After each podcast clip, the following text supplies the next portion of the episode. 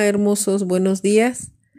Vamos a ofrecerle al Señor nuestro día, poniéndonos en su presencia e invitándolo a nuestra vida. En el nombre del Padre y del Hijo y del Espíritu Santo. Amén. Te adoro, Dios mío, y te amo con todo mi corazón. Te doy gracias por haberme creado, hecho cristiano y conservado en esta noche.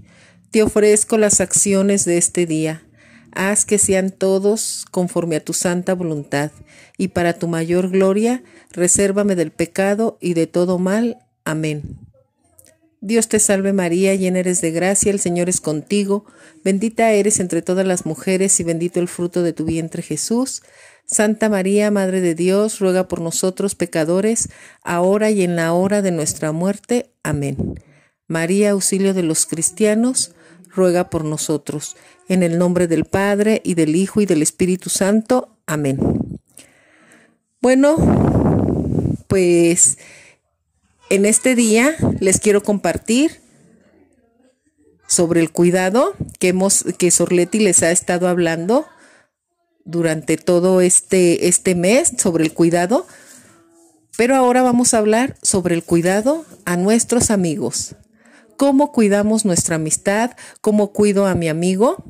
Y yo les quiero contar un pequeño cuentito sobre tres amiguitos, que era el lobo, Mirlo, que era un cuervito, y el sapo. Eran muy buenos amigos. Pues resulta que se encontraron después de un terrible huracán. No sabían qué camino tomar, pero tenían claro que no querían volver a separarse. Vamos a hablarlo, dijo el lobo, mientras tomaba asiento al lado de un grueso tronco. Yo preferiría ir a la montaña porque me gusta el frío y la nieve. Yo preferiría ir al río porque me encanta nadar y bucear entre las hiedras, dijo el sapo. Pues yo preferiría ir al bosque lleno de árboles porque me gusta cantar escondido entre las hojas y hacer mi nido entre el jomirlo. Tendremos que ceder en algo si lo que queremos es permanecer juntos, volvió a hablar el lobo. Todos callaron unos minutos reflexionando. Al lobo no le gustaba el agua, por eso descartó enseguida el río, pero podría intentar adaptarse a vivir en la arboleda con tal de no perder a sus amigos. Sapo descartó rápidamente ir a vivir a la montaña. Allí vivía la culebra a la que temía tanto pero podría vivir entre los árboles, siempre que fuera junto a sus buenos amigos. Mirlo pensó que quizás podría adaptarse a vivir en la montaña, y aunque el agua no le hacía mucha gracia, podría hacer un esfuerzo para vivir cerca del río y hacer su nido en un alto arbusto. Los tres hablaban entre ellos para hallar una solución y no tener que separarse. ¡Eh, amigos! escucharon que decían. Sí, es a vosotros, les dijo un oso pardo. Perdonad si me meto donde no me llaman, pero os estoy escuchando.